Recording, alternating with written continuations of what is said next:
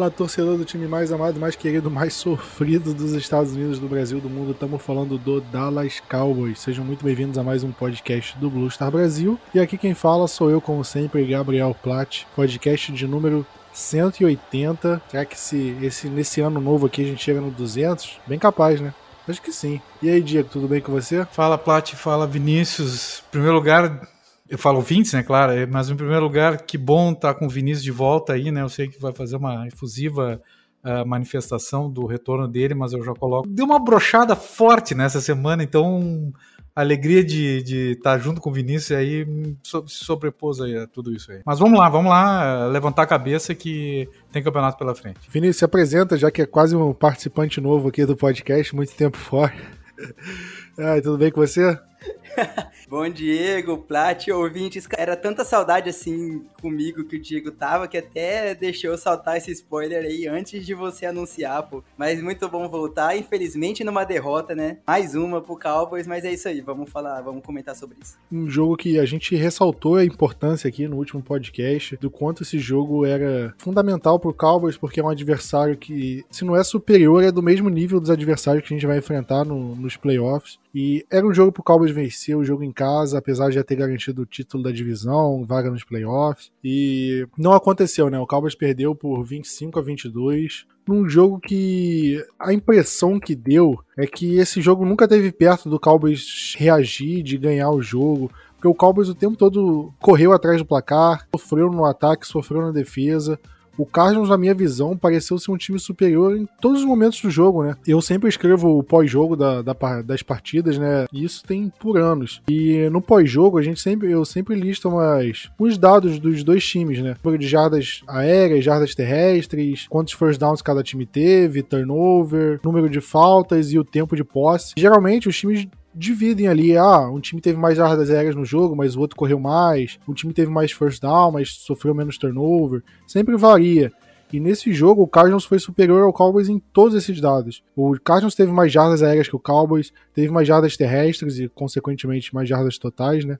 Teve mais first down, sofreu menos turnover, cometeu menos falta, teve mais a posse de bola e o Cowboys ainda assim conseguiu fazer o placar ser bem mais próximo do que a gente imaginava que fosse ser, né? É difícil até explicar, né? Porque foi um jogo bastante complicado. Eu sei, como, como o próprio Diego falou, desanimei bem com esse jogo, deu um, dá um medo agora pensando já na, na, nos playoffs, mas falando da partida em si, agora já, já entrando nos detalhes do jogo, o Cowboys voltou a ter problemas no ataque, né? De novo a gente viu o ataque mal e por vários motivos, né? A gente viu o Cowboys tendo problemas, tendo problemas em vários pontos do ataque, né? Diego, para você, o que, justifica esses problemas? Porque a gente viu, por exemplo, o deck abaixo de novo, a gente viu os wide receivers sofrendo com, com drops de novo, a gente viu linha ofensiva voltando a cometer faltas de novo, muitos erros passados que a gente cansou de reclamar aqui ao longo da temporada, e aí a gente até tinha comentado, pô, não tem acontecido mais, melhorou e tudo mais, mas esse jogo parece que voltou tudo. E, e o que, que justifica é, todos esses problemas voltarem justamente num jogo importante como esse. A, a, gente tem reclamação em todos os setores uh, ofensivos, né? A minha maior reclamação nesse jogo, assim, de quem está em campo é da linha ofensiva, certo? Eu acho que nossa linha foi foi mal. Com exceção do Zach Martin, todos os demais jogadores cometeram pelo menos uma falta. Muitos holdings, né? Alguns talvez não tenham sido, mas enfim, foram marcados é, é uma quantidade de faltas muito grande. E essa é uma linha que não consegue abrir o jogo corrido. Eu escrevi pros, pro, no, no grupo dos assinantes que eu não acho que Dallas, e agora eu vou me justificar, não acho que Dallas tenha feito, tenha formatado uma equipe para ser uma equipe predominantemente de jogo corrido. Não é isso que eu quis dizer. Eu quero dizer o seguinte: Dallas formatou essa, essa equipe que tenha essencialmente a participação do jogo corrido. O jogo corrido precisa abrir espaço e precisa dar tempo, precisa fazer com que o adversário fique pensando: o deck vai lançar a bola ou vai ser o jogo corrido? E principalmente que cansassem os adversários no jogo corrido para que ao final das partidas ou quando o time tivesse com a defesa uh, já com a língua para fora de cansada, pudesse distribuir a bola de modo mais fácil no fim do jogo ganhar as partidas assim. Isso que eu acho que é essencial. O jogo corrido não entra de novo. Para terem uma ideia, o Dak Prescott foi o, o jogador que teve mais jardas corridas na, na, partida inteira. O Dak Prescott, que não consegue mais correr, né? E os wide receivers tiveram todos esses, esses problemas. Mas eu acho assim que, que o principal, os, bem, os Tyrants não conseguiram, enfim, bloquear. O Dak também não teve muito bem. Mas eu acho que o principal, assim, ó, dá a impressão que uh, passa ano, vem ano, o Dallas, Dallas não consegue começar de forma consistente as partidas. Começa muito desleixado, demora muito o ataque para entrar no jogo. Nessas últimas rodadas tem sido assim, só que não, não, não são só as últimas rodadas. Um pouquinho antes da, de a gente começar a gravar, nós estamos na terça-feira, né? Eu, eu resolvi uh, fazer uma pesquisa. Dallas começou atacando 13 partidas e três partidas começou o adversário atacando, tá? Mas enfim, são, são 16 jogos, né? Enfim, 17, 16 jogos, exato, e nós atuamos até agora. Faz oito rodadas que Dallas não consegue um touchdown nessa primeira, na primeira campanha. A gente conseguiu um field goal, né? E acho que foi contra o Washington. Exatamente, contra o Washington, há três rodadas atrás. Mas há oito rodadas a gente não consegue um touchdown. E se a gente, que foi, agora me, me, me perdi a partida. Mas se nós voltarmos ainda mais, nós tivemos tivemos touchdowns nas. Foi contra Atlanta o, o touchdown, né? Na, há oito rodadas atrás. Se nós voltarmos um pouquinho mais para trás, nós vamos ter mais outros dois touchdowns na primeira posse de bola. Seja começando o jogo ou na primeira posse, que foram contra. Na segunda rodada contra o Chargers e na terceira rodada contra o Philadelphia Eagles. Ao passo que em 16 jogos nós tivemos nove punts na primeira campanha, seja começando o jogo ou seja depois do adversário nos dar a bola. Nove punts, dois turnovers on downs, um field goal perdido, uma interceptação e um field goal que a gente acertou e três touchdowns. A gente começa muito mal o jogo e nós estamos sempre, parece que, correndo atrás. Quando o adversário começa jogando nessas três uh, partidas, foram dois punts e um touchdown do adversário. Quando nós começamos atacando, né, a, a primeira posse foi nossa, foram três touchdowns, dois field goals, seis punts e dois turnovers on downs. Mas no geral, são nove punts na primeira campanha, uma interceptação, ou seja, somando, né, nove é, ruins, né, uh, começos ruins, um field goal perdido e dois turnovers on downs. Então, uh, 9, 10, 11, 12, 13 das 16 inícios de partidas, 12, perdão, dos 16 inícios de partidas foram negativos. Isso é muito ruim. E nesse jogo nós tivemos pelo menos três tempos, não concordo, Plat Vinícius? Nós tivemos com o ataque muito abaixo. Deck começou a jogar no, no último quarto. O wide receivers começaram a pegar. O único wide receiver que fez boas conexões, fez uma boa conexão, foi o, o Gallup e se machucou justamente naquela jogada. Teve um passe pro, pro Cooper na esquerda, o Cooper completamente livre e o Deck errou por falta de precisão mesmo, não foi Eu não sei se foi falta de precisão ou se o Cooper não termina. que ele esperava que o Cooper fizesse uma rota distinta daquela que ah, ele fez. Ah, mas foi um passe alto. O Cooper tava inteiro na jogada, o Cooper livre. Isso só, só nos deixa claro, né, Plot, que a gente vem há quantos anos não, sim, sim. Uma coisa que eu queria destacar também, você falou justamente da linha ofensiva em relação à corrida, mas quantas vezes colocaram Dalton Schultz para bloquear? O Dalton Schultz não é bom bloqueando. Teve uma jogada que o Dalton Schultz foi responsável por marcar o Chandler Jones, que é um dos melhores pass rushers da, da NFL, cara. O que aconteceu na jogada? O Zeke foi tacleado e perdeu duas jardas na corrida. E não vai fazer diferença a volta do Blake Jarvin, que o Blake Jarvin também não sabe taclear, né? Será que isso é, é a chamada ruim do Kellen Moore? Será que o deck não tá fazendo os ajustes direito? Porque depois do jogo, o Buda Baker, ele, ele comentou na entrevista que ele falou que ele sabia que eles tinham que meio que esconder a, as formações, né? Eles tinham que camuflar, né? Eles sabem a qualidade do deck e eles sabem que eles têm que disfarçar as formações que eles fazem na defesa para confundir a leitura do deck. E até que ponto o deck não tá lendo bem esse tipo de jogada para essas coisas acontecerem. A gente pode colocar muita coisa na, na, conta do Kellen Moore, o que ele merece crítica também, né? Isso é fato. Mas até que que ponto não é o deck mudando a jogada, fazendo uma leitura errada, e aí ele lê o bloqueio errado, e aí por isso acaba sofrendo sec, ou o Zeke acaba correndo errado. Tem muitas coisas assim, eu acho que no, no ataque que a gente precisa mudar. E nós vimos dois times fazendo exatamente isso contra o deck que, que não deu certo. Um não fez tanto, né? Tinha boa qualidade, mas enfim, eu acho que a secundária foi até melhor, que foi o Denver Broncos. Mas o Kansas City Chiefs fez exatamente o que o Arizona Cardinals fez com, contra o deck e conseguiu o super sucesso.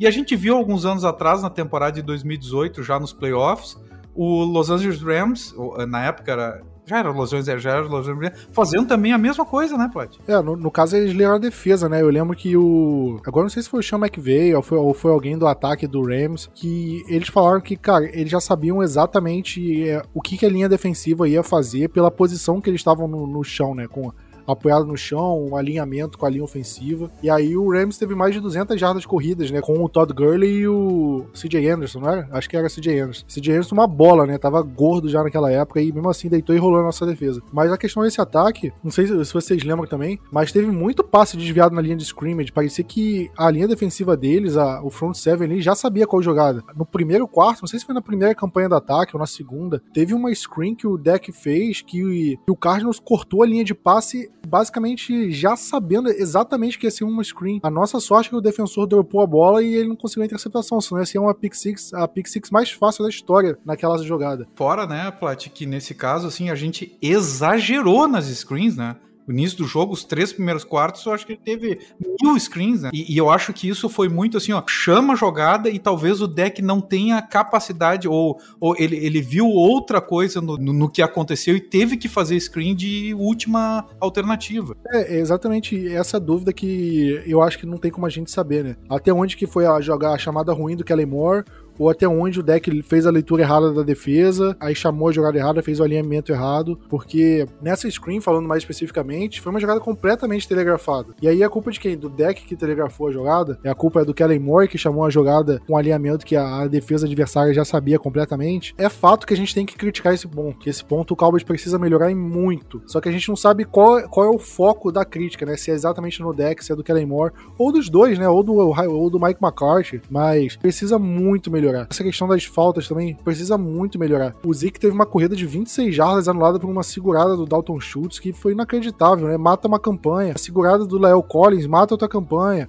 A segurada do Tyron Smith mata a campanha. Biadish teve uma outra falta. O Conor Williams, né? Só o Zach Martin não teve falta da linha ofensiva titular. Isso, isso é fatal para qualquer ataque. Não adianta você ter o melhor, o melhor wide receiver da liga, você ter o melhor QB da liga ali. Não tô falando que o deck é uma suposição, tá? E mas você chega numa, numa jogada e você perde, você perde uma corrida de 26 jardas, não só perde essa, essas 26 jardas, como anda para trás 10. Então você perdeu 36 jardas numa jogada, basicamente. Uma campanha que você já tava pra chutar o field goal, você vai chutar um punch, porque é, sei lá, uma segunda para 20, uma primeira para 20. Eu acho até que três dessas faltas foram em terceiras descidas, sendo que a gente. Só três times tiveram percentual de terceira descida, de, de completar a terceira descida, pior do que Dallas nessa rodada. Dallas foi um fiasco em terceira descida. Né? Pois é, é uma, é uma situação que me assustou muito, muito, porque justamente eu acho que o ataque é o ponto que, para mim, tá quebrando no time, porque o ataque não consegue dar sequência. A gente viu o deck melhorando no fim da partida, o, o ataque melhorando, um pouco mais bem envolvido, mas pelo menos para mim deu a impressão de que, cara, em nenhum momento esse time vai conseguir reagir, porque não parecia que o Cardinals ia estar tá disposto a entregar um jogo como aquele. E o Cardinals é um time qualificado, não é um Atlanta Falcons que vai entregar um jogo que entregou pra gente igual ano passado, por exemplo. Me preocupa, me preocupa. Vinícius, falando da defesa, né? O Cowboys ele tava certamente com meio que uma sorte deu uma sorte, né? Porque a gente não tinha o DeAndre Hopkins enfrentando a gente. A gente não tinha o James Conner, né? Que eu acho que é o running back com mais touchdowns na, na NFL hoje. Se não é, ele tá entre os, os running backs com mais TDs. Tava correndo bem, jogando bem nas últimas partidas. A gente vendo esses desfalques, né? O Rondale Moore, que é o wide receiver calor, também não jogou. Pelo menos eu esperava uma performance melhor da defesa do Cowboys em algumas situações e a gente não viu isso, né? A gente viu o Trevon Diggs sofrendo por AJ Green, a gente viu o Christian Kirk sendo muito bem acionado, Zach Ertz também, mas principalmente o running back, né? O Chase Edmonds acabou correndo até relativamente bem, melhor do que o Zeke, né? Pra mim, pô, Zeke é infinitamente melhor que o Chase Adams, o Pollard é infinitamente melhor que o Chase Adams. E também o Kyler Murray, né? A gente viu muitas jogadas desenhadas para corrida do Kyler Murray e eu falei isso aqui no último podcast que a gente precisava parar esse tipo de corrida e o Cowboys não conseguiu parar. E basicamente a gente perdeu o jogo por conta disso, né? Você acha que o QB móvel é basicamente o maior problema da defesa de Dallas? Porque a gente viu a defesa contornar muitos problemas, mas QB móvel é uma coisa que eu acho que a gente bate na tecla aqui muito tempo e ela dessa defesa parece não conseguir resolver isso. E o problema com o QB móvel não vem só desse ano, do ano passado. É uma tragédia já, já anunciada contra a defesa de Dallas desde a época de Robert Griffin III, quando ele jogava ainda no, no Washington. A gente lembra o quanto a gente foi penalizado nas corridas do, do RJ3, na época que ele era, era o QB titular, na época de calouro dele lá Era, eu, eu, eu lembro desse ano e, tipo, me dá arrepios o quanto a gente sofreu com isso. E a gente viu que quando no jogo contra o nas nossas derrotas, a gente não pegou QB QB móvel tirando o Patrick Mahomes, né? Foi Mahomes e o Murray. Só que a gente já apanhou um pouquinho pro Jalen Hurts e a gente pode sofrer um pouco nesse próximo jogo. Ano passado a gente teve problemas com com QBs móveis e tudo mais. E eu não sei qual é o problema crônico de Dallas que a gente não consegue resolver isso. Ok, nesse jogo, principalmente, a gente tava só com praticamente dois linebackers, né? O Parsons, acho que ele jogou. Se ele não jogou todos os snaps, ele só não jogou um dos snaps. Imagina o quanto que ele deve, deveria estar cansado. LVE também jogou praticamente, se não jogou todos, jogou mais da metade, dois terços dos snaps. E mesmo assim, é, a gente não conseguiu fazer a marcação no Murray, quando, principalmente quando foi mais necessário, que foi na última na última drive, porque era o momento que a defesa precisava dar a cara e aparecer de alguma forma para conseguir parar. Não só ele, mas o. Até esqueci o nome do outro running back, o Chase Edmonds. E além disso, a gente não conseguiu pressionar, né, Diego Plat? Eu não lembro quantos sacks a gente conseguiu no Murray, mas a gente chegava, a gente chegava nele atrasado demais. A gente conseguia aquela não é a pancake, o QB hit, beleza. Mas só um QB hit não adianta, né? Porque o cara já tinha lançado a bola, o máximo que a gente poderia sofrer ali era uma falta de é, força desnecessária no quarterback. Mas a gente não conseguiu pressionar de forma eficiente eles, né? O Murray. E isso porque a linha ofensiva deles ainda tem uma. Do Cardinals ainda tem tem falhas. Se não, se não me engano, tem um ou outro jogador que não é o titular que tá jogando. Contra uma linha ofensiva que não tá os cinco tops do time além de, né, como você falou, jogadores fora e a gente não conseguiu de alguma forma pressionar. Isso acabou querendo ou não atrapalhando e muito, mesmo o DeMarcus Lawrence conseguindo um bom jogo até, mesmo o Gregory também, querendo ou não, chega uma hora que a defesa não vai não vai conseguir, não vai cansar Além de que o ataque também não ajudou em nada para balancear o tempo de relógio que cada parte do time ficou em. Pois é, né? A gente viu campanhas muito longas do ataque deles, né? E acho que isso puniu muito o Cowboys, né? No, no primeira, a primeira campanha deles já durou nove jogadas é, 8, 78 é, jardas no total. Já aí já é a primeira pancada, né? Terminou em pontuação. Aí teve a jogada do TD, que teve aquele fake punch e tudo mais. Foram 15 jogadas, 8 minutos e 25 no relógio. Eles andaram 91 jardas é muita coisa. E se você pensar que o ataque do Cowboys no, na campanha anterior só, teve, só ficou três jogadas em campo, né? Então eles basicamente nem descansaram de uma campanha do Cardinals para outra. Aí o Cowboys teve a campanha longa, terminou o TD do Michael Gallup, ok. E depois mais 10 jogadas na campanha do Cardinals. Aí no segundo tempo, primeira campanha, 8 jogadas, 75 jardas.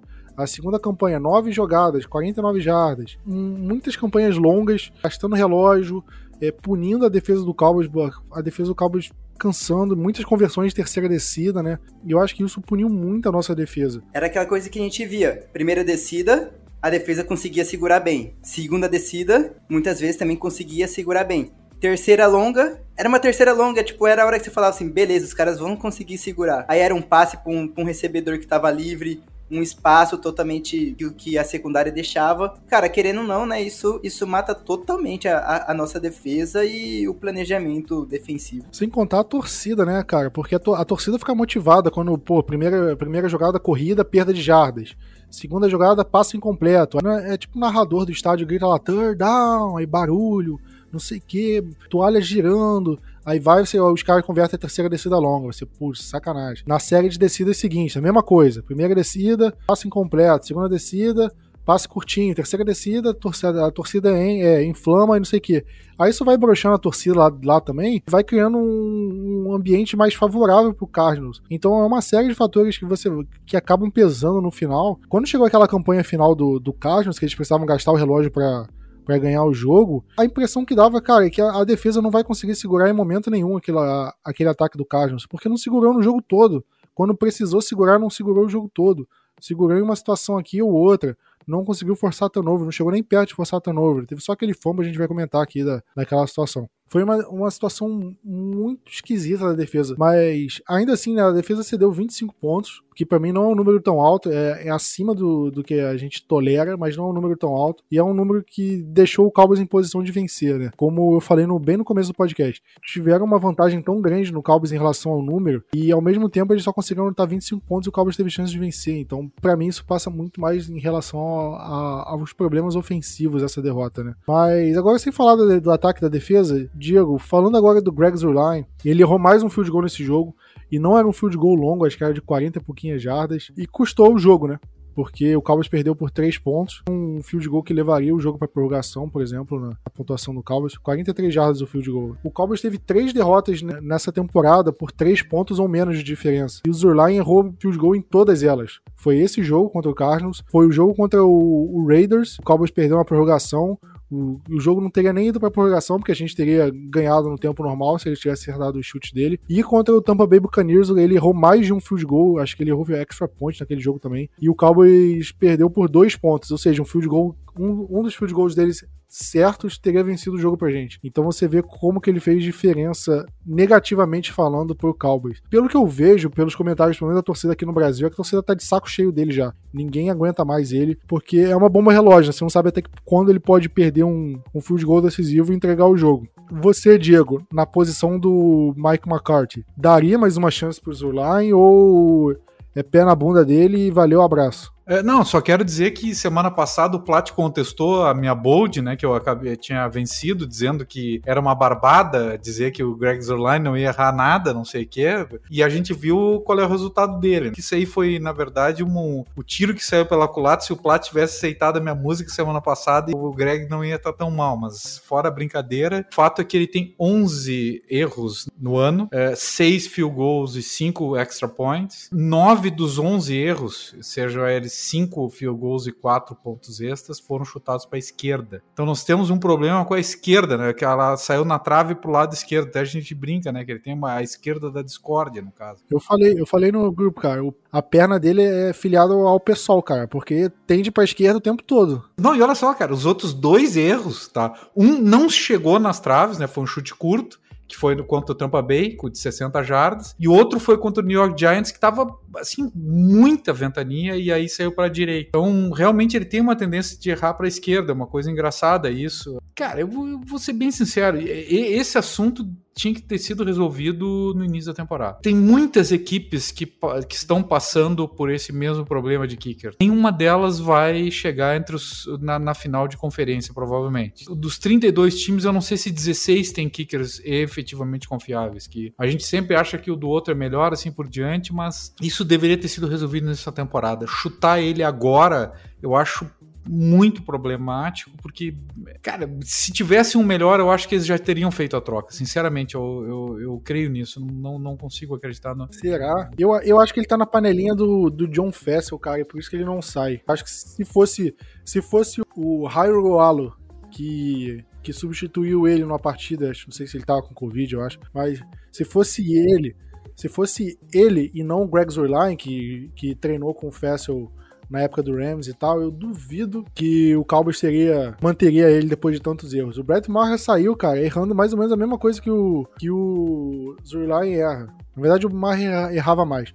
Mas o Dan Bailey saiu por menos do que isso. O Dan Bailey saiu numa época distinta dessa, né? Eu acho que a gente não tem uma outra opção. Sinceramente, eu acho que não tem, não tem. Quem é a outra opção? Dallas perdeu tempo. Na, a, a, verdade é que a gente chega no fim da temporada com um sentimento assim: a gente se preocupou com o cornerback, a gente se preocupou com o linebacker, a gente se preocupou, de repente, com alguém da linha ofensiva. Quando, na verdade, um grande, do, do talvez o maior dos problemas de Dallas resida justamente no, no kicker, né? Que, cara, kicker sem kicker nos playoffs, no inverno, e jogando fora de casa, meus amigos, isso é filme de terror. Exatamente, cara. A gente vai falar da situação nos playoffs, mas como o Cowboys não, não tem mais chance de ter a melhor campanha da, da NFL, é bem provável que o Cowboys jogue em uma partida, pelo menos uma partida fora de casa, né? Nos playoffs, no mínimo uma. E, e se for, por exemplo, Green Bay, estádio frio, estádio que venta, estádio aberto, Será que dá pra confiar nos Orlando chutando field goal lá? É difícil, né, cara? Se for enfrentar um Los Angeles que é estádio coberto, ok. Mas e se enfrentar, por exemplo, o Philadelphia Eagles? Porque é uma situação também. Pode acontecer.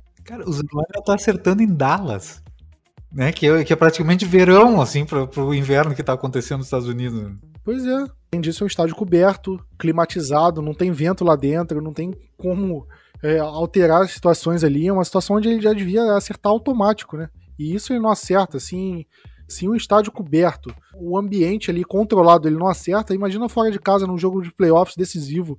Será que ele vai conseguir acertar? Eu tenho medo. Eu tenho muito medo do que o Zolain pode aprontar nos playoffs. Cara, ele vai aprontar. É óbvio que ele vai aprontar. Nós vamos ter que jogar, ganhar, apesar dos airlines. Desculpa aí, tá, Vinícius? Já vou. vou e, só o que eu quero dizer assim, para não me, me odiarem, que esse eu acho que era um problema que tinha que ter sido resolvido muito antes, né? Não agora. Já pensando no jogo de playoffs, eu acho que o Cowboys vai ter que ser mais agressivo em algumas situações, cara. Tipo, não pode contar com um field goal de 50 jardas pro Zular acertar, porque eu duvido que ele acerte. Eu acho que o Cowboys é, sei lá, uma quarta para um, ou chuta um field goal de 52 jardas ou arrisca. Arrisca, foda-se. Só não dá para correr pelo meio que também não tá dando certo, né? e sempre que possível, tem que jogar a bola pra hash mark direita. Porque já que ele sempre chuta pra esquerda, pelo menos tem uma, um pouco mais de chance de acertar. Cara, e se a gente pedir para botar a trave um pouquinho pra esquerda, assim, será que não funcionaria? É uma boa. Se a trave fosse um metro pra esquerda, cara, ele tava 100% no, na temporada ou pedir pra galera correr pro lado, esquerdo, lado é, direito. É o que o Vinícius tava falando, pô. É, exato, exato. Mas... É, toda, toda terceira descida, todo terceiro down, você já faz a jogada voltado pro lado direito do campo. Porque aí, se der ruim, você já joga a, hash, a bola na hash mark da direita. Cara, nós temos que mandar esse e-mail. Vinícius, faz o e-mail, vamos mandar pro JJ, né? Isso é, é óbvio que tem que fazer isso, né? Nada de correr pro meio, né? Só pra gente fechar aqui o jogo do Cardinals, a gente falar sobre playoffs mais pra frente. Pelo menos é, a gente sempre comenta da arbitragem aqui, mas a gente comenta no sentido, cara, a gente não pode usar a arbitragem como bengala e a gente eximir os outros problemas do, do Cowboys, né? Pelo menos eu sempre falo isso. Mas nesse jogo a arbitragem me incomodou além do limite. A gente viu a arbitragem dando algumas situações ali contra o Cowboys que me incomodaram muito. Falei desse, dessa campanha de 90 jardas do Cardinals né, no segundo foi no segundo quarto? Acho que começou no primeiro quarto. Não, foi no segundo quarto. Começou com eles na linha de 9 jardas e teve uma terceira para 11, ou terceira para 8, que eles conseguiram converter. E teve uma segurada claríssima do DeMarcus Lawrence ali. Claríssima. E tinham dois árbitros na end zone olhando a jogada nenhum deles marcou essa falta. E aí o Cardinals conseguiu o first down e depois caminhou pro touchdown ali que colocaria o placar em 10 a 0. Então essa foi uma jogada que me incomodou muito. E além disso, né, a gente não tem como falar da última campanha, porque teve uma situação que que o Chase Edmonds correu pro foi, foi o Chase Edmonds é, que correu pro first down e aí o, o Micah Parsons fez o é, fez o teco e eles não pararam o relógio, né? Eles mandaram o relógio continuar, sendo que o relógio para se ele sai de campo é, por conta própria ou se o defensor impede um progresso, é, impede que o que o jogador com a bola, né, é, consiga manter o progresso para frente, né? Porque se o cara empurrar, se o, se o defensor empurrar o cara para frente e ele sai de campo, o relógio não para. Mas naquela situação, o Micah Parsons conseguiu impedir um, um avanço para frente, um progresso do, no, do Chase Edmonds, eles não pararam o relógio. Aí o Cowboys foi, foi obrigado a queimar um pedido de tempo ali. E aí esse pedido de tempo fez falta na jogada do desse fumble, né? Que o Chase Edmonds sofreu um fumble dentro de campo. O juiz marcou que ele já estava é, dentro de é, que ele já estava down by contact, né? E o Cowboys não tinha mais tempo para pedir, não e o, e o Cowboys não conseguiu mais desafiar e o, e o Cardinals correu pro first down com o Kyler Murray e ganhou o jogo. E outra situação desse nesse lance que me incomoda muito é que a cabine de Nova York ela já anulou um fumble do Cowboys contra o Raiders, né? Que coincidentemente num outro jogo que a gente perdeu, é, anulou automaticamente, sem revisão, sem desafio, sem nada. A cabine só falou para a equipe de arbitragem: olha, a gente reviu a jogada aqui e não foi fumble, é, porque o recebedor ainda estava tentando manter o contato da bola, é, o controle da bola, desculpa, e por conta disso é, a jogada é para ser revertida. Mas no caso do Cowboys, isso não aconteceu, né? A cabine de Nova York não pediu pra parar pra revisar o jogo e, simplesmente seguiram o lance e beleza. Então me incomodou, me incomodou muito, muito a arbitragem. O Cowboys teria vencido se não fosse os erros de arbitragem? Talvez não. Como eu falei, o Cowboys foi engolido aí pelo Cardinals na maioria das estatísticas, mas o Cowboys teria, teria tido uma chance de vencer, uma chance um pouco maior de vencer se não fosse esses erros. E não é a primeira vez que a gente comenta erro de arbitragem aqui, principalmente em derrota, né? Nesse jogo contra o Raiders, a gente viu a arbitragem marcando trocentas faltas de interferência contra o Anthony Brown, esse lance do fumble. No jogo contra o Tampa Bay na semana 1, teve a falta em cima do Jordan Lewis na jogada que matou a partida. Então, para mim, tem muitos erros aí de arbitragem, erros que incomodam e erros que acabam definindo, de certa forma, um momento ali do jogo, uma situação crucial. Mais uma vez, uma jogada que determinou essas três derrotas que a gente falou, as três foram determinadas por um lance que a arbitragem apareceu, ou, ou deixou de aparecer, né? Que foi No Raiders foi a terceira descida longa que eles deram falta do Anthony Brown. Foi agora que não deram fumble. E foi na semana 1 que não deram falta no Jordan Lewis. Ou seja, são erros graves. Erros que precisam melhorar. Que a gente não pode chegar nos playoffs e ser prejudicado por erro de arbitragem. A gente lembra do que aconteceu em Green Bay e, e já tem oito anos que a gente fica falando Des Corrit, que 10 recebeu aquela bola e, e a arbitragem cisma que não errou naquele lance. Vinícius, para você, o quanto ela influenciou de fato no resultado para você ou, ou é muito choro, né, naquela expressão que usam? Não dá para falar que influenciou, assim, que influenciou 100%, porque, ou, né, tô contando só com a parte do fumble não marcado, porque a gente não sabe se o ataque ia conseguir marcar um TD, ou se a gente conseguiria pelo menos marcar um field goal, porque ficou 25 a 22, né, pra empatar o jogo e ir pra prorrogação, porque a gente já acabou de comentar sobre o Zerline. Então, assim, a gente poderia conseguir receber a bola e dar um three out, a gente não conseguir porcaria nenhuma do vindo do ataque, porque o ataque já estava ruim. Só que a gente pelo menos teria essa chance vinda de uma jogada que a defesa até que enfim conseguiu forçar o turnover, né? Que era um problema não conseguir forçar esse turnover na última drive do, do Cardinals. E na hora que o momento que acontece, a arbitragem não marca, Nova York não revisa de forma justa, a gente não sabe, ainda não ficou claro para todo mundo como que, em que momento que Nova York influencia no jogo ou não, porque esse é um claro momento que eles têm entrar e falar assim, opa, aconteceu esse fumble aqui, porque é um momento crítico do jogo que pode mudar muito, que pode ou não, lógico, mas pode mudar muita coisa. Cara, a gente sempre joga contra o adversário e contra a liga às vezes, porque o Cowboys sempre sofre com isso. Fora o que você disse, aquela falta no DeMarcus Lawrence lá no começo da drive, que era para ser um safety, que a falta dentro da endzone é safety, então era para ser um safety pra gente, era dois pontos a mais, por exemplo, e a bola seria nossa, porque né, eles devolvem a bola pra gente, e dois árbitros sem conseguir marcar, Fora outras, outras seguradas que a gente poderia ter recebido. Aquela do, do Chandler Jones em cima do Tyron Smith. E aquilo ali não é, não é segurado. O, o Chandler Jones ganhou no grito por conta da, da atuação dele lá, jogando o braço para trás. Porque se, se o Tyron jogasse ele no chão direto, por exemplo, não seria falta. Mas só do jeito que tava ali, os caras marcaram falta. Então, assim. Vinícius, só uma coisa assim, ó. E por que, que a gente não faz isso? Lembra do Pollard? Eu não me lembro qual foi o jogo que ele tomou um tackle fora de campo e foi bonzinho, sabe? A gente tem que ser malandro também nessas jogadas, não acha? Sim, sim, a gente tem que, tem que ser malandro em alguns momentos, porque eles são em cima da gente, por que, que a gente também não pode ser? Concordo com isso, Diego, concordo muito. Incomoda, né? Eu tava vendo os perfis dos repórteres americanos, né, do pessoal, dos jornalistas que cobram Cowboys nos Estados Unidos, e muitos deles falando que, ah, não tem uma perseguição contra o Cowboys. Eu acho que já, já seria, seria muito teoria da conspiração, tipo, a NFL planeja com todos os árbitros de uma forma que o, pra que o Cowboys nunca mais vença o Super Bowl. Eu não acho que tem. Mas eu acho que tem muitos erros de arbitragem acontecendo contra o Cowboys que precisam ser cobrados. E eu acho que precisa cobrar, tipo, a qualidade da comissão de arbitragem, se isso precisa melhorar, porque a gente, a gente vê em relação à quantidade de faltas marcadas a favor e contra os times da, na NFL, né? E, e a gente vê que o diferencial, que o diferencial do Cowboys é o pior da liga em relação a, a faltas marcadas a favor e faltas marcadas contra, né? O Cowboys tem muito mais faltas marcadas contra ele do que a favor, marcadas contra o Cowboys do que contra o adversário que o Cowboys está enfrentando. Né? E isso não é só de 2021. Se você pegar de 2015 para 2021,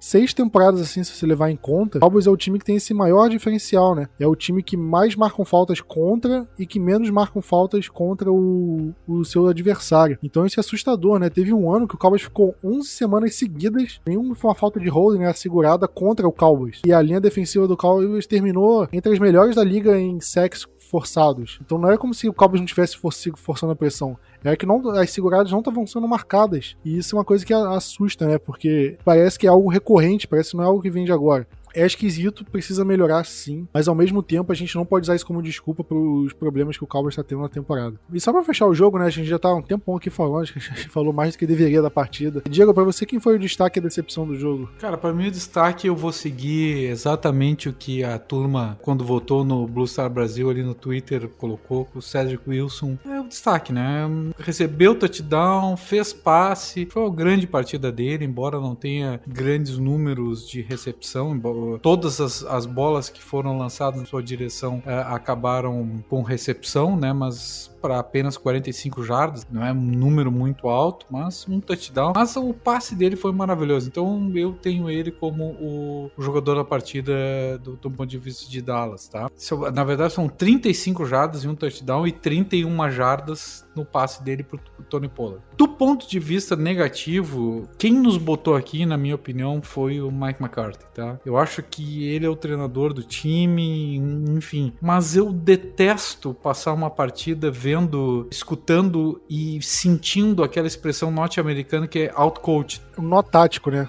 Aquele famoso sofreu um nó tático. Nó tático, a gente sofreu um nó tático. O responsável pelo nó tático é o treinador, não é, Plat? É exatamente isso. Acho que não tem como colocar a culpa em outro que não seja o técnico principal. Vinícius, você concorda com o Diego ou você tem outros vozes? Concordo no, no Cedric Wilson, né? Igual o Diego falou, não teve nenhum drop, ainda mais num, num ataque que desde o jogo passado a gente tá sofrendo com drops de demais, que é uma, uma das falhas ofensivas do, do Dallas. Um cara que teve, conseguiu, né, seis, seis passes, seis recepções em sua direção, mais aquele passe passe dele lá. Cara, na hora que ele, ele recebeu a bola e ele começou a se preparar, a se arrumar, eu, eu comecei a gritar. Falei, ei, caralho, o cara abriu o playbook. Aquela coisa, abriu o playbook e agora, agora vai. Foi um, foi um belo passe, com uma bela recepção do Pollard e tudo mais. Então vou, vou colocar ele também como destaque positivo. Destaque negativo, eu vou jogar a linha ofensiva. Se eu não me engano, é o nosso primeiro jogo com os cinco titulares. Se não estou enganado, mas pode ser que eu esteja. E a gente sofreu com Blitz, não conseguimos dar tempo pro, pro, pro Prescott. E mesmo em outros jogos que a gente tomou Blitz, a gente ainda conseguiu segurar um tempinho, tanto que era aquela coisa, todo mundo falava assim, ah, Prescott tá bem em momentos de Blitz, e quando dá, segura e dá muito tempo para ele no pocket, ele tá errando. E nesse jogo isso não aconteceu, que a gente apanhou também nas Blitz, além das faltas que marcaram em cima da gente, e de não conseguir, né, abrir tantos espaços para ter um jogo terrestre dominante. E assim, é os cinco titulares, são os cinco principais, e a gente precisa de uma boa linha ofensiva. É, um, é super importante para um time uma boa linha ofensiva. Ainda mais agora que a gente tá chegando na época de playoffs. Olha, eu vou falar o meu destaque. Vai ser um jogador que, para mim, é um dos três melhores jogadores do, Cowboys na temporada. E a gente nunca citou ele como destaque. Que é o Zach Martin, né? Porque é um cara que joga tão bem o tempo todo. É um cara que vai muito bem em todas as partidas. Que a, a gente se acostumou a ele jogar com essa excelência dele. E por essa excelência a gente nunca cita ele como destaque. E também pela posição que ele joga. Eu acho que num jogo onde dos cinco jogadores da linha ofensiva, quatro cometem faltas que prejudicam, que matam campanha e ele continua jogando bem independente de tudo isso. Eu acho que ele merece um voto como destaque. Em minha decepção, eu vou falar do. Eu vou falar do deck, porque depois desse jogo contra o Washington, que ele tava super confiante, acertando passe que a gente não viu ele acertando em vários jogos, e nesse jogo ele, ele pôs tudo a perder, né? Toda aquela mágica que ele teve contra o Washington, ele não teve nessa partida. Errou passes por precisão, teve chamadas questionáveis, teve esse lance da leitura, né? Da, da, da chamada de jogadas que não tem como eu ter certeza disso, mas dá a entender de que ele tem uma parcela de responsabilidade nisso, de que ele não tá conseguindo ler bem as defesas e o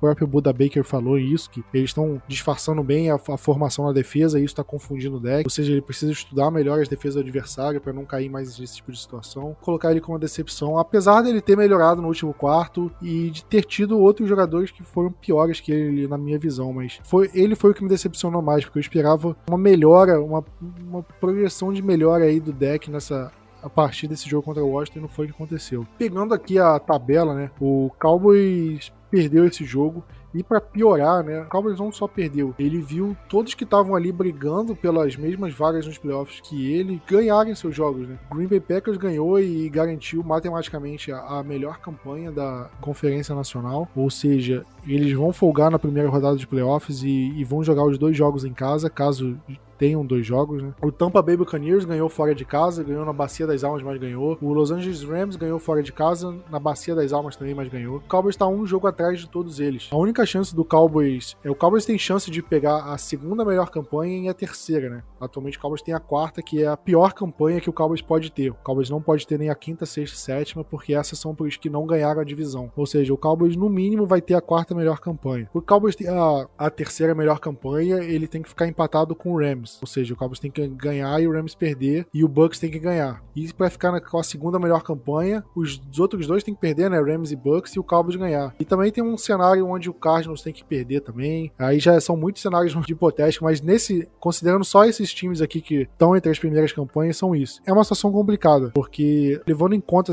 que o Cowboys termine na quarta campanha, com a quarta melhor campanha da, da NFC, o Cowboys vai enfrentar ou o próprio Arizona Cardinals, que o Cowboys perdeu agora, ou o Los Angeles Rams. São essas duas possibilidades, porque não tem mais chance matemática nem do Eagles, que já tá classificado, e nem do 49ers, que eu, eu não sei se o 49ers já tá classificado, acho que não. Ou do 49ers ou de qualquer outro time que possa classificar ah, o, o Saints. Nem o Saints nem o 49ers podem ultrapassar o, o Arizona Cardinals e o Eagles. Ou seja, o Cowboys ficando com a quarta melhor campanha, obrigatoriamente enfrenta o Arizona Cardinals ou o Los Angeles Rams. Com a terceira ou a segunda melhor campanha, aí vai enfrentar um desses três times: 49ers, Eagles ou Saints. Ou seja, o Cowboys não depende de, só dele para enfrentar qualquer um desses. Dito isso, dito que as chances do Cowboys são remotas assim de, de conseguir uma vaga para uma, uma campanha melhor e tudo mais. Vinícius, você pouparia alguns jogadores do, do Cowboys pro jogo contra o Eagles? Já, já pensando na situação, ah, beleza, a gente de fato tá na, com a quarta melhor campanha, não tem como melhorar, não depende da gente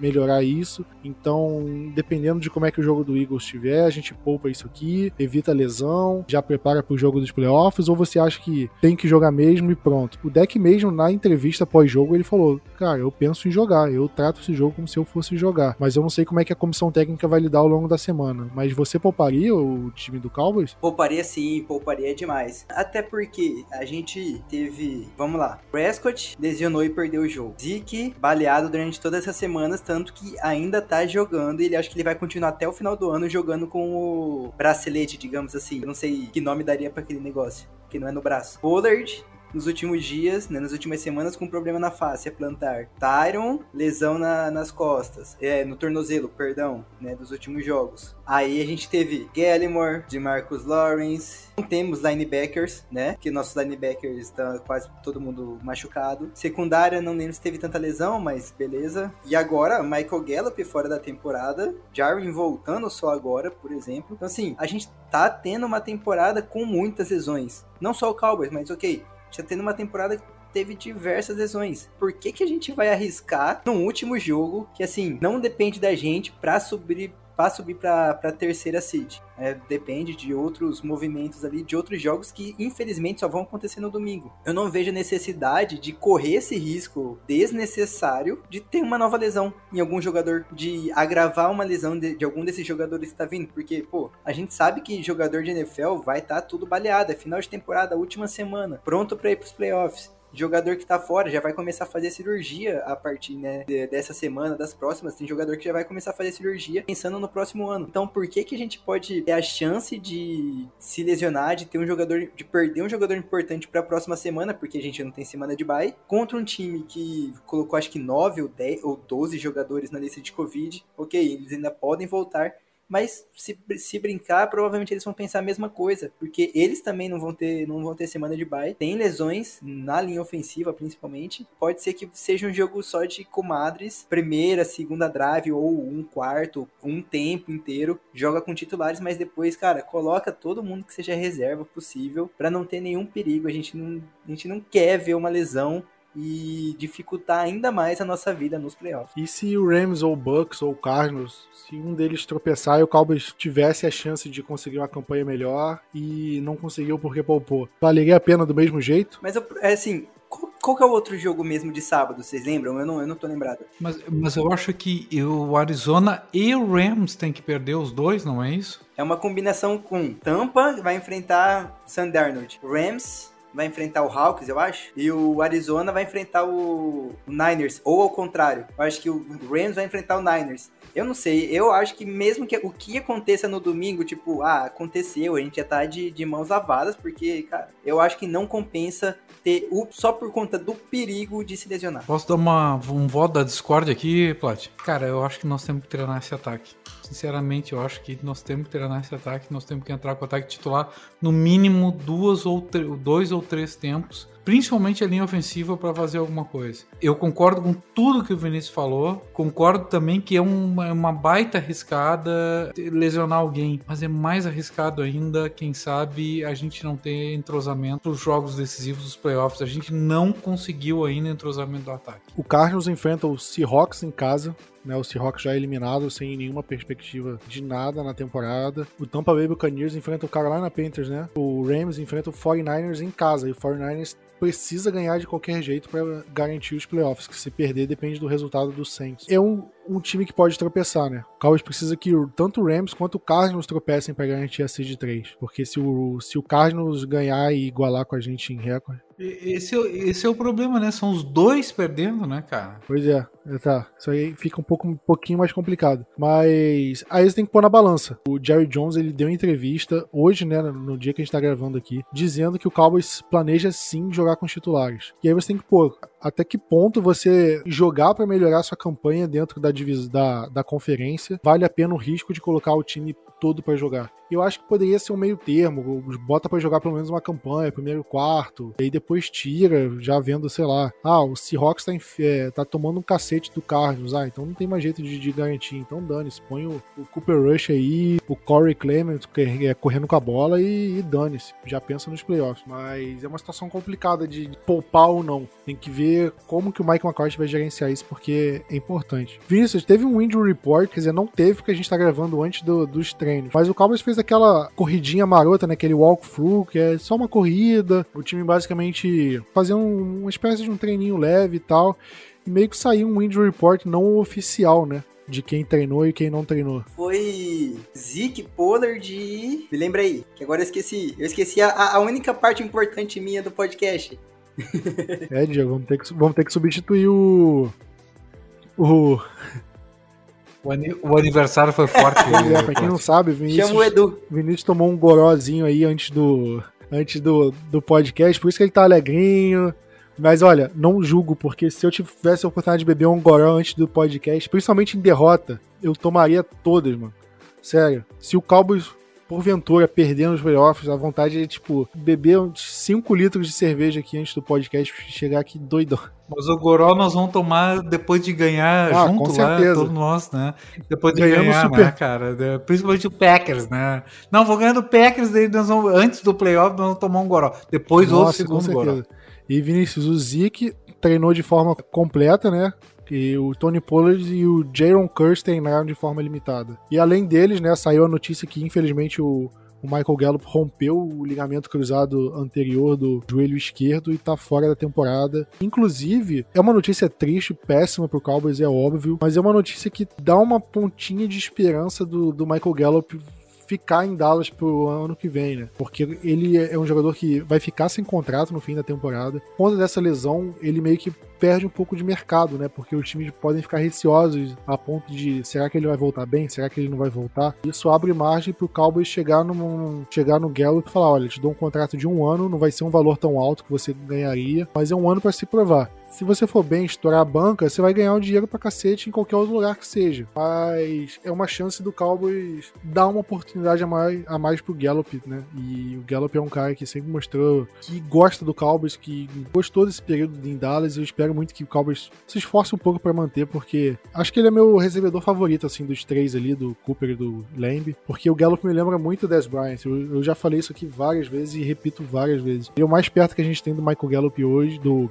Des Bryant hoje é um cara que eu, eu pessoalmente me esforçaria muito para manter. Mas agora falando desse jogo, né, do fatídico jogo, nosso encerramento da temporada. Quem diria, né? A gente passou tanto tempo aí falando de off-season, de draft, de free agency, de pré-season, de training camp. Começo de temporada, a gente já tá aqui semana 18, né? Última semana da, da temporada regular. Cowboys e Eagles, o jogo que foi antecipado é, pessoal, preste atenção, o jogo não vai ser no domingo, vai ser no sábado. Sábado, às 22 horas e 15 minutos, 10 e 15 no horário de Brasília. É como se fosse um Sunday Night, mas no sábado. O que significa que a gente vai jogar os playoffs no sábado também, né, Plat? Porque eu acho que daria uma vantagem indevida pro outro adversário, né? Pro adversário que o Cowboys enfrente, porque mas de qualquer forma, se o, adversário ter, é, for jogar no domingo, né, que se for o caso do Rams e do Cardinals, o Cowboys já vai ter uma, um dia a mais de descanso do que eles. Mas de qualquer forma, o Cowboys joga no sábado e o jogo é em Filadélfia, né? É um jogo que sempre costuma ser difícil. O Cowboys sempre costuma ter problemas é, em Filadélfia. E no final das contas é o jogo pro Cowboys tentar varrer a divisão toda, né? O Cowboys conseguiu varrer o Giants, varrer o Eagles, varreu o Washington e agora tem a chance de varrer o Eagles. Ganhou por 41 a 21 no, jogo em casa e agora se despede da, da divisão com os dois times basicamente é, sem muitas aspirações para esses playoffs, né? Como a gente falou a situação do Cowboys nos playoffs e a situação do Eagles é a seguinte: o Eagles garantiu matematicamente a classificação para os playoffs e ele só tem chance de duas, é, duas seeds, né? Para os playoffs, a sétima melhor campanha e a sexta. É, mas não tem muito o que fugir disso, porque os adversários são basicamente os mesmos. Eles vão enfrentar ou Bucks, Rams e Cardinals, fatalmente vão ser esses três, e num cenário mais difícil, o próprio Cowboys, né? É basicamente isso, e não tem muito como eles mudarem o futuro deles, né? Para a campanha 7 da campanha 6, não é tanta diferença assim em relação a playoffs. Você vai ter que jogar fora de casa uh, os playoffs inteiros, possivelmente. Vai enfrentar os melhores times de qualquer maneira. Tem uma chance também do Eagles poupar alguns jogadores, como o Vinícius falou, tem mais de 10 jogadores do, do Eagles na lista de Covid. Então o Eagles vai muito desfalcado aí. Talvez não vá com foco total. Diego, é, como eu falei agora, o Cowboys ganhou do Eagles na semana 3 por 41 a 21. Apesar do placar ter sido ah, perdeu só por 20 pontos. Foi um massacre do começo ao fim, né? O Cowboys engoliu o Eagles naquele jogo. É, foi pro intervalo ganhando. Agora eu nem sei por quanto foi ganhando no intervalo, mas massacrou o Eagles naquele, naquele momento. E o Eagles estava completamente despedaçado ali. A gente achava que o Eagles ia brigar por top 10 no draft, mas acabou tendo uma arrancada aí no, no final. Para você, o que, que mudou daquele Eagles que a gente enfiou a porrada no começo da temporada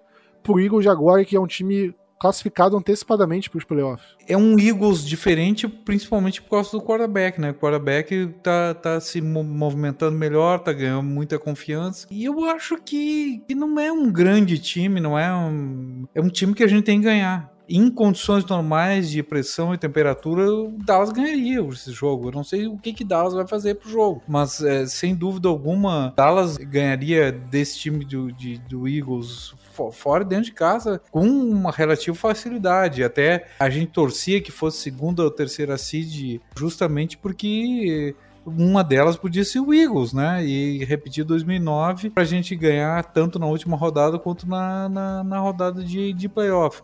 Agora, que eu acho que tem que fazer, eu acho que eu já disse, discordando do Vinícius, com todo respeito, né? Óbvio, eu acho que a gente tem que fazer um pouco de jogo para tentar ter um pouquinho mais de condicionamento de ataque e melhorar esse ataque. Esse ataque não tá bom. Sempre naquela esperança de que o Kellen Moore e Dallas estejam segurando o jogo para os playoffs. E outro detalhe, tá? Eu sei que não é, é o, o, lance de agora, nem foi a pergunta que o Plat me fez, mas principalmente assim, será que Dallas depois da classificação não deu uma murchada geral assim e que está segurando para os playoffs? Eu acho que pode ser. É, eu acho que essa mudança do Eagles passa muito pelo Jalen Hurts, né? Acho que ele melhorou bastante a, a, forma como ele evoluiu na temporada, né? Eu vejo ele sendo um quarterback muito mais seguro, tomando decisões muito melhores do que tomava ali no começo da temporada, porque ele foi um cara que ele não começou a temporada dele de calor, né? Ali eu, era o Carson Wentz que jogou bastante tempo e só no final da temporada que ele assumiu a titularidade. E ele ainda tava naquela janela de, de primeiros jogos como calor, né? Os primeiros 16, 17 jogos como calor. E agora ele basicamente passou isso, ele já amadureceu e ele tá jogando de forma melhor. E eu acho que isso é um cuidado que o Cowboys tem que ter no jogo, porque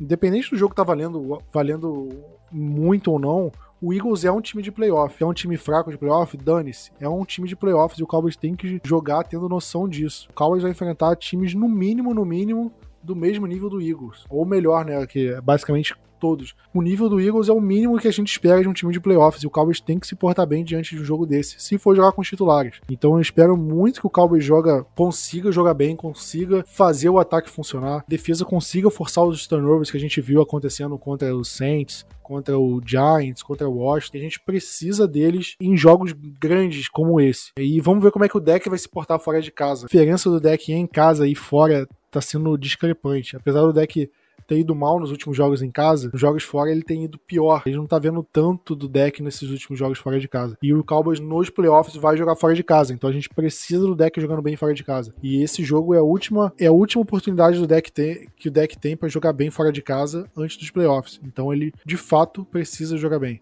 Vinícius, pra você, o que, que precisa mudar? Né? Eu, eu, já tô falando aqui em relação ao deck, você acha que tem que mudar alguma coisa também, já nesse jogo contra o Eagles, pensando também no que, que a gente pode enfrentar nos playoffs? Sim, é, é, é, possível pensar em algo, até porque né, a gente vai ter semanas seguidas e aqueles treinos né, vão ser treinos leves para não ter nenhum perigo durante a, a semana para o jogo do próximo final de semana dos playoffs. Então, sim, é possível a gente tentar pensar em algumas mudanças, utilizar mais jogos, é, mais jogadas com 12, né? Tipo, personnel 1, 1 2 ou 12, não sei como acerto como eles falam lá, com dois ends, em alguns momentos, pensando já que se a gente for enfrentar o Cardinals, provavelmente eles vão vão, eles vão encher, eles vão lotar de blitz mais uma vez em cima do cal, em cima do deck. Então tá, por que, que a gente não com, começa a pensar em, em, jogadas com o Blake Jarwin e o Schultz para fazer esse bloqueio, para auxiliar o, o, o bloqueio e, de, e, dar o tempo necessário pro Prescott, já que o, o Jarwin tá voltando. Logicamente, eu não sei se ele volta para esse jogo, mas ele pelo menos ele tá voltando e tá treinando, que é algo que a gente até esqueceu de citar. Além de que o que a gente já falou, né? Jogadas de corrida, off tackle, que mude um pouco, não seja seja só aquelas jogadas em cima, no meio do center, com o guard, né? Porque tá batido, não tá entrando. Às vezes, às vezes, beleza, uma ou outra hora entra, mas é uma jogada que entra para quase 10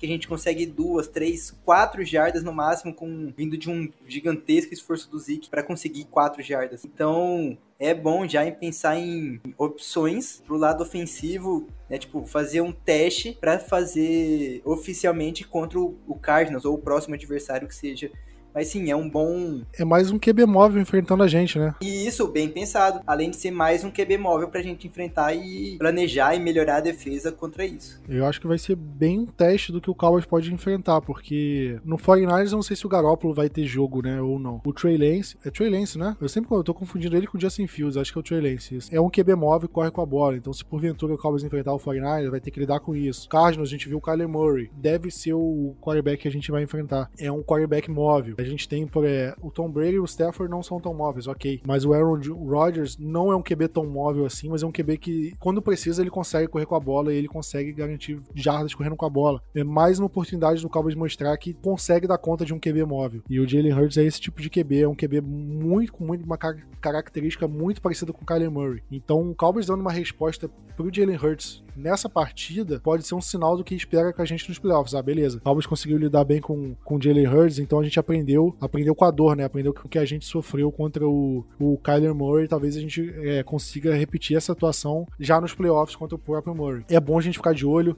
Vamos ver como é a linha ofensiva vai se portar contra as faltas como você falou, as chamadas de corrida. Eu acho que muita coisa tem que ser bem pensada. E, obviamente, se for, se o Cowboys decidir levar só reserva, não jogar com os titulares, poupar, aí, aí pega toda essa nossa análise, amassa e joga na lata de lixo, que não vai valer de nada. É tipo o podcast que a gente gravou contra o Vikings, que a gente fez a análise toda pensando no deck jogando e o deck não jogou. E aí, no, no fim do podcast, eu falei, cara, se, for, se o QB for o Cooper Rush, esquece tudo que a gente falou, que não vai servir de nada. É mais ou menos isso. A gente tá fazendo uma análise baseando no que, que o Cowboys está dizendo que o time todo vai jogar, vai jogar, né? O time titular. Mas, mas se repetir a vitória tá de boa, né, Plat? É, se repetir vencendo o jogo tá ótimo. Mas vamos ver como é que o time vai, vai, vai lidar com essa situação, pensando nos titulares. Se for em reserva, a gente não pode julgar muito. A gente pode fazer umas análises pontuais. Por exemplo, o Cedric Wilson jogou bem, o Malik Turner jogou bem. Então, no cenário sem o Gallup, a gente pode usar bem ele. Ou, por exemplo, ah, na defesa a gente viu o Kelvin Joseph se destacando e o Jordan Lewis não sei se volta ou se ele volta, não sei como é que ele tá. Então, talvez a gente possa pensar numa situação com o Kelvin Joseph jogando. Esse tipo de cenário, né? Vamos ficar de olho para ver se os titulares vão jogar ou não. Você vai saber isso com antecedência no Twitter do Blue Star Brasil. É lá que a gente consegue postar informação em tempo real. O mais rápido possível, sempre sai no Twitter. Twitter, sai no nosso site também, sai. Só que para você fazer um post no, no site com as notícias e tudo mais, demora muito mais do que você simplesmente escrever no Twitter, escrever um tweet e pronto. Então segue a gente lá no Blue Star Brasil, que você consegue ter acesso a esse tipo de informação antes do jogo, a qualquer momento, né? Assim que sai qualquer tipo de notícia, a gente divulga lá. Querem fazer a última bold da, da temporada regular, Diego? Cara, minha bold é a seguinte: Trevon Diggs, duas interceptações no jogo, uma delas pick six. O jogo termina 31 a 7 para Dallas tudo que a gente falou nessa última parte do podcast vai embora, porque QB vai ser o, o, Cooper Rush. E ele vai, vai mandar quatro TDs em cima da defesa do Eagles. Pela primeira vez, porque como a gente vai poupar jogadores, a gente vai ver um touchdown do Simi Ferroco, porque ele vai estar tá ativo e vai receber um, pelo menos um passe para TD. Eu tava olhando aqui o, a previsão do tempo para Filadélfia e a previsão de temperatura na hora do jogo vai estar por volta dos menos de menos 4 graus. Então vai ser um jogo gelado. A chance de chuva é baixíssima, praticamente zero. A chance de vai ter um vento de 8 km por hora também não é um vento tão forte assim. Vai chover em Filadélfia em, no dia seguinte, né, no domingo, mas aí já foi o jogo. Eu acho que vai ser um jogo duro, duro, vai ser um jogo puxado, mas eu acho que o Cowboys sai vitorioso, vai ser um jogo feio, mas o Cowboys vai vencer. O 17 a 7. Micah Parsons vai ter o primeiro, a primeira interceptação da carreira. Ele já conseguiu forçar fumble, sec, passe desviado, tudo, mas ele não, ainda não interceptou nenhum passe. E esse jogo ele vai interceptar para consolidar de vez ele como um dos nomes para jogador defensivo do ano. Se não for o nome, né? Mas um, dois com certeza. E esse é o meu palpite. Eu esqueci do placar, hein, Plat? 31 a 24. Beleza. Então a, a bold é que o Zurline vai acertar o field goal, né? Porque 4 TDs, 28. Isso aí, 4 TDs e um, e um field goalzinho do Zurline só pra, pra gente ter uma animação. O field goal do Zurline é mais bold do que o Ferroco. Só pra vir animado, porque a gente vai chegar na hype pro jogo do, dos playoffs e aí ele vai errar um field goal lá. Vamos com tudo. Mas é isso aí. Vamos ficando por aqui. Último jogo da temporada. Semana que vem já é podcast nervoso, ansioso para os playoffs. Eu não vejo a hora de começar esses playoffs. A gente tá meio desanimado por causa da derrota, mas chegando perto dos playoffs vai vir aquela animação, aquela, aquela vontade de vencer no jogo dos playoffs, que vocês sabem como é que é, né? E fé que a gente vai ganhar esses jogos aí. Fevereiro nos aguarda. Mas é isso, tamo junto, aquele abraço e gol Cowboys.